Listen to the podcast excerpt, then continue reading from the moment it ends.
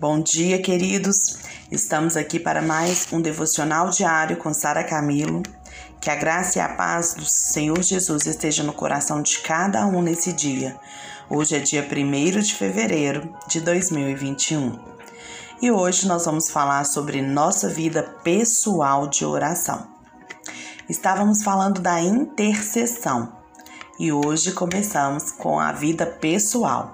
Lembram que eu falei que nós falaríamos de dois modelos de oração? Falamos do primeiro, que foi a intercessão, e hoje vamos para nossa vida pessoal de oração.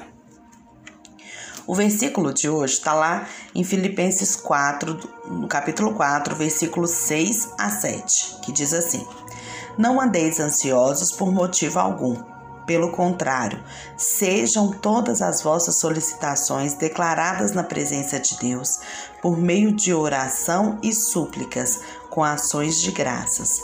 E a paz de Deus, que ultrapassa todo entendimento, guardará o vosso coração e os vossos pensamentos em Cristo Jesus.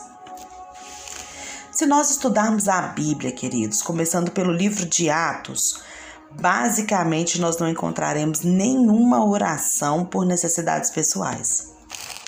De onde que nós tiramos essa ideia e esse costume de constantemente ficar pedindo a Deus para suprir as nossas necessidades? Essa prática, queridos, ela não existia lá na igreja primitiva. Lá na primeira igreja, né, após a morte de Cristo nem a encontraremos também nas cartas de Paulo, e nem nas não só nas de Paulo, né, em todas as cartas do Novo Testamento. Parecia claro, né, lá na mente e no coração dos apóstolos, que a vitória pela qual Cristo pagou na cruz é completamente suficiente.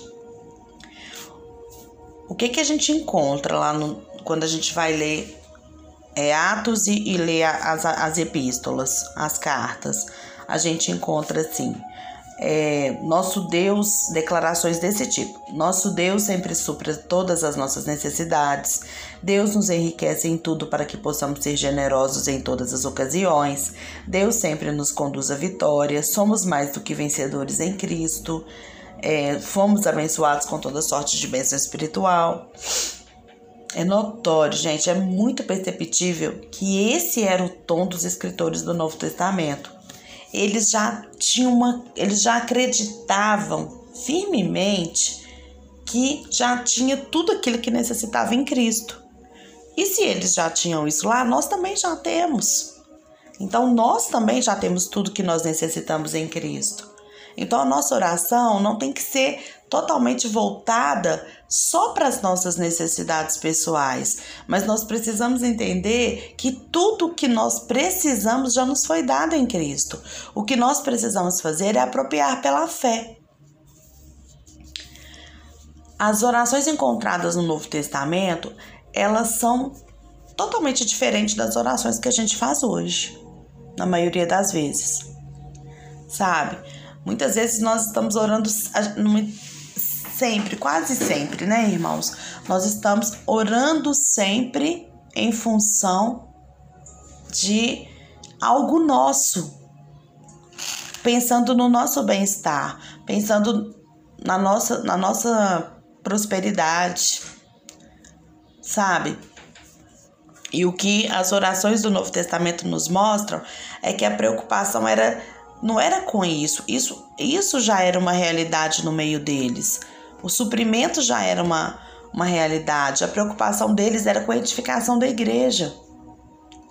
E com o passar dos anos, né, com, com a instituição, com as instituições e né, a instituição é, da igreja, né, é, da igreja, a gente percebe que há um outro interesse então há uma motivação de quê? De fazer com que as pessoas sempre busquem por aquilo que elas precisam, porque aí elas vão acreditar em Deus. Tem muita gente que está na igreja não porque ama o Senhor ou porque quer estar na presença do Senhor, quer ser um obreiro do Senhor. Muitas vezes as pessoas estão na presença de Deus porque não querem ter necessidades Tudo bem que seja essa motivação, mas se essa for a motivação, ela precisa mudar. Eu não tenho que correr atrás de bênçãos, eu não tenho que estar tá, que estar num lugar só porque eu vou receber bênçãos, mas eu tenho que estar por totalmente assim gratidão ao que Jesus fez por mim. Lembra é, das pessoas que estavam com Jesus? Elas, muitas delas estavam pelo que ele iria oferecer ali, pela cura, pelo milagre, pela, pela multiplicação dos pães. E pouquíssimos compreenderam que ele realmente veio fazer, né, a ponto de, de apoiarem até né, a crucificação, mesmo a gente sabendo que isso era um projeto de Deus. A gente sabe que aquelas pessoas ali, elas estavam é, em busca de algo para elas, certo? Paulo, ele pediu ao povo que intercedesse por ele em várias ocasiões, em várias ocasiões mas em todas as vezes não há só uma menção, gente. Ele não fala nenhuma vez de que ele tenha pedido ajuda financeira às pessoas para poder cumprir o seu ministério. Para ele. Que esse, essa era a condição dele cumprir o ministério dele. Não. Não é. Contudo, hoje em dia, essa é uma prática muito comum entre a maioria dos ministérios. Eles estão sempre pedindo ajuda financeira para cumprir o chamado de Deus em sua vida. E nós precisamos de entender que o chamado de Deus e o propósito dele para nossa vida, ele não precisa de dinheiro. De dinheiro que humanamente falando. Ele precisa de entrega, porque aí vem o suprimento do Senhor para as nossas vidas. Onde estão os homens e mulheres de fé, como o George Miller, por exemplo? Você sabe quem é o George Miller? Ele foi um missionário inglês lá em 1805 que ele nasce. ele é um missionário inglês, notável por sua fé na providência de Deus e pela sua obra com crianças desamparadas, através da construção de orfanatos, né, onde eles recebiam roupas, comidas e uma boa educação. O George Miller, ele no início da sua vida, ele foi preso aos 17 anos por jogo, por roubo, jogo, fraude e muitas coisas ilícitas que ele fazia. E assim que ele sai da cadeia, o pai dele tenta resolver essa situação e, né, e manda ele fazer uma faculdade é, para a Universidade de Halle. Naquele lugar, é mesmo para que ele tenha uma formação religiosa. E naquele lugar ele foi convocado para uma reunião entre os cristãos, né?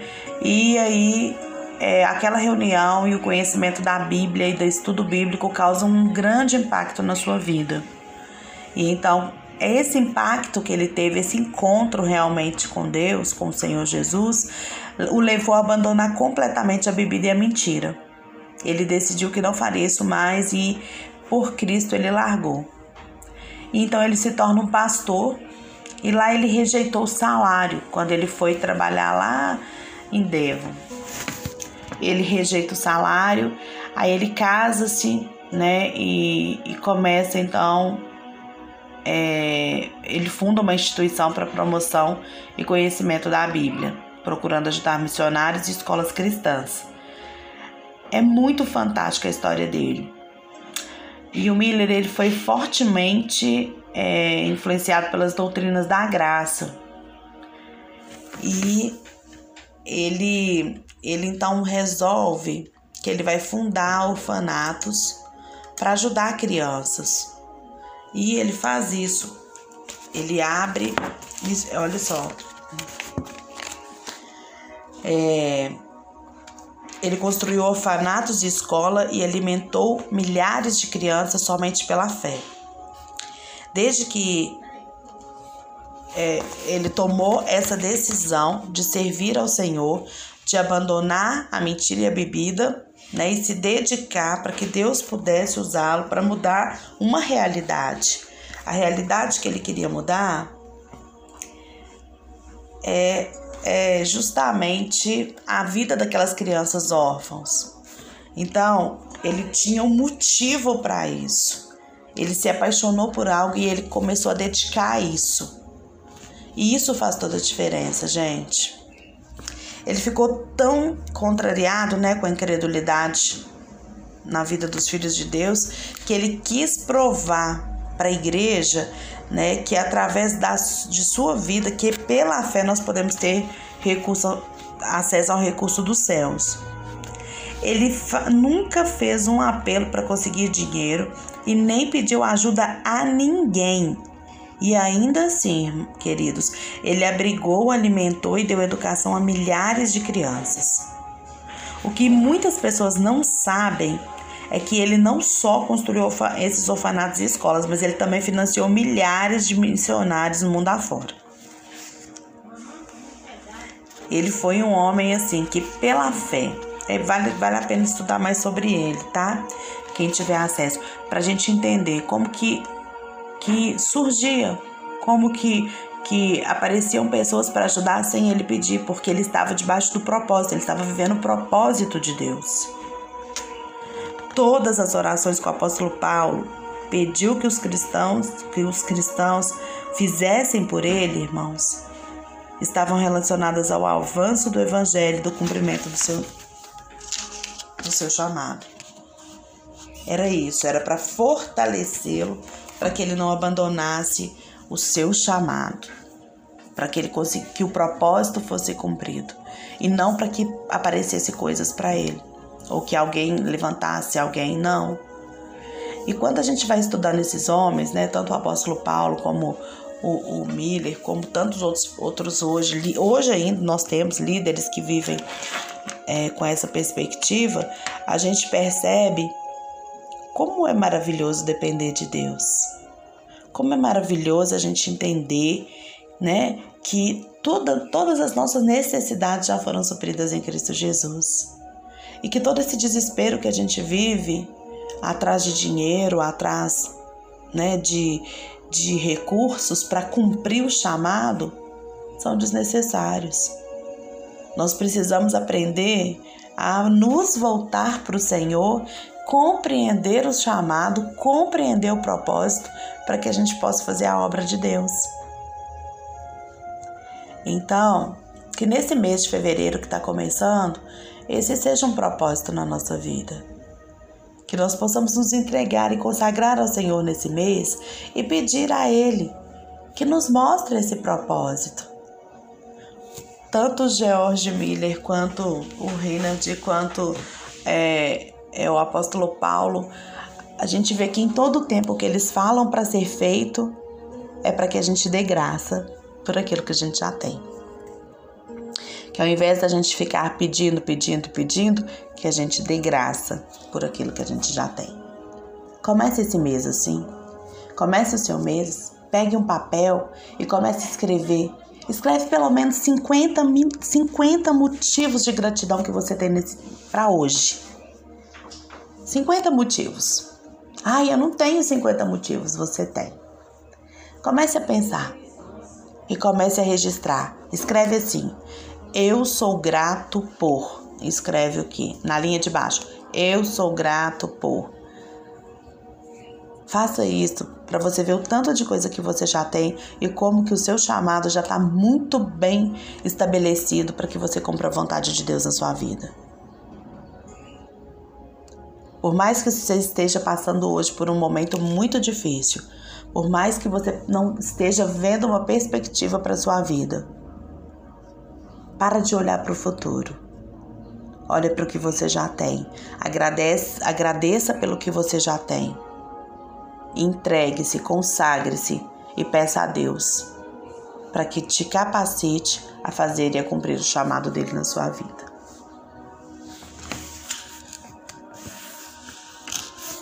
Creia na providência de Deus e tenha certeza e o pleno conhecimento de que Deus nunca desampara aquele que o ama. Que Deus abençoe o nosso mês de fevereiro e que seja um mês transbordante da sua graça, transbordante do seu amor na nossa vida e que nós possamos manifestar a gloriosa presença de Deus em todos os lugares que nós estivermos. Vamos orar? Pai maravilhoso, de bondade, de fidelidade, diante do Senhor, entregamos todas as nossas inquietações. Receba, Senhor, tudo aquilo que nos deixa ansioso, tudo aquilo que tem roubado a nossa paz, todo medo que tem nos limitado a compreender a Sua vontade. Pai, nós te entregamos nesse momento e te agradecemos, Senhor por tudo que o Senhor faz na nossa vida. Obrigada, Senhor.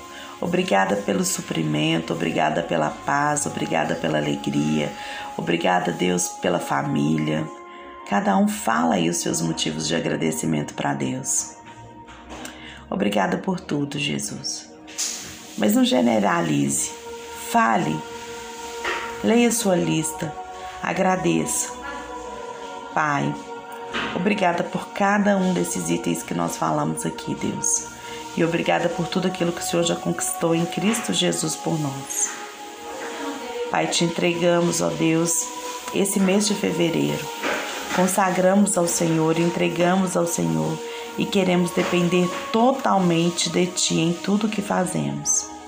Te rendemos graças pela Sua bondade e pela Sua fidelidade e que em todo tempo, Pai, o Senhor seja, ó Deus, glorificado através das nossas atitudes e através, Deus, do cumprimento do teu propósito e do teu chamado na nossa vida. Pai, manifesta o teu Espírito em nós a cada momento. Em nome de Jesus que nós oramos. Amém.